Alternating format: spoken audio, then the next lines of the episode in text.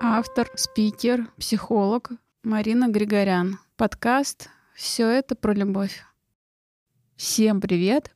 Сегодня я хотела бы с вами поговорить про такую тему, как жертвенность. Заезженная тема, но я ее вам с... интерпретирую со своей точки зрения, своего видения. Опять же, через житейские аспекты. Я сейчас проговорю про одного персонажа. Я уверена, что очень многие поймут, о чем и о ком я буду говорить, но сразу говорю, что это несет характер персонажа. Мы смотрим на это с роли персонажа, а не с роли религиозных историй. Подчеркиваю. Назовем его Вася. Не, Иван. Давайте Иван будет. Нет, Святоч. Святоч, вот. Давайте будет Святоч. Святоч. Он живет свою жизнь. У него есть свое какое-то видение жизни. Он что-то делает, что-то выбирает. Он начинает собирать людей, которые похожи по его ценностному ориентиру, по его принципам. Кому-то нравится то, о чем он говорит. И начинают другие люди видеть и слышать, что транслирует, что говорит этот человек. Людей начинает это настораживать. Людей это начинает настораживать. То есть, к примеру, один человек против тысячи людей. Он не против, он просто живет свою жизнь. Те тысячи считают его плохим, он враг, потому что он несет другое видение, другие ценности. Он не такой, как мы, и поэтому он чужак, и поэтому он враг. И поэтому его нужно вытеснить из сообщества, и поэтому его нужно уничтожить.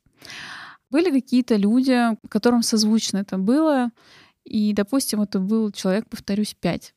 Значит, вот этого человека, который нес свое видение, свои принципы, свои ценности, жил по ним, не ориентируясь на те тысячи человек. Он просто жил себя, он просто выбирал себя. И вопрос в том, что этот святоч выбирал себя до последнего, до последнего вздоха. За счет этого, что он выбирал себя, что он выбирал свое видение, свои ценности, свою жизнь, не предавая себя, Тысячи людей его посчитали нужным уничтожить. И они уничтожили. Его убили. А затем, спустя какое-то время, люди начинают его превозвышать и трактовать его действия как жертвенность. Он пожертвовал своей жизнью ради нас. Это же так манит, это же так вкусно звучит, что ради вот меня, человечка, какой-то другой человечек пожертвовал своей жизнью. И поэтому это проявление любви, видимо, да.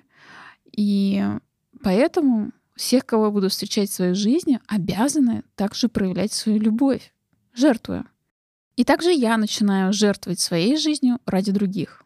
Круговорот воды в природе. И говоря о том, что может людей побудить и притягать в эту историю, роль потребительства — Потому что получается, что другой человек отдал свою жизнь ради меня. Другой человек пожертвовал. Это же, представьте, как высоко, как романтично звучит, не правда ли? И таким образом люди возвышают тех, кто жертвует, и любят тех, кто жертвует, и ненавидят тех, кто этого не делает. Только вернемся в начало. Святоч ни ради кого вообще ни ради ни одного человека не жертвовал своей жизнью. Он выбирал просто себя до последнего. И у меня к вам вопрос. А что делаете вы? Вы требуете, вы предъявляете претензии к себе и к другим. Почему вы не жертвуете или почему другие не жертвуют ради вас? Или вы ради других? Или же вы все таки выбираете себя? Фраза «возлюби ближнего своего, как самого себя» люди помнят только первую часть. А вот вторую, что как самого себя, то есть нужно сначала полюбить себя, выбирать себя, давать себе из изобилия, из наполненности.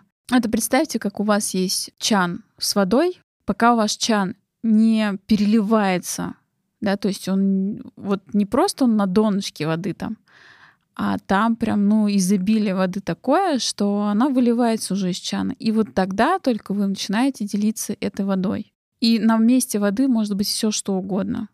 Это любой жизненный ваш ресурс.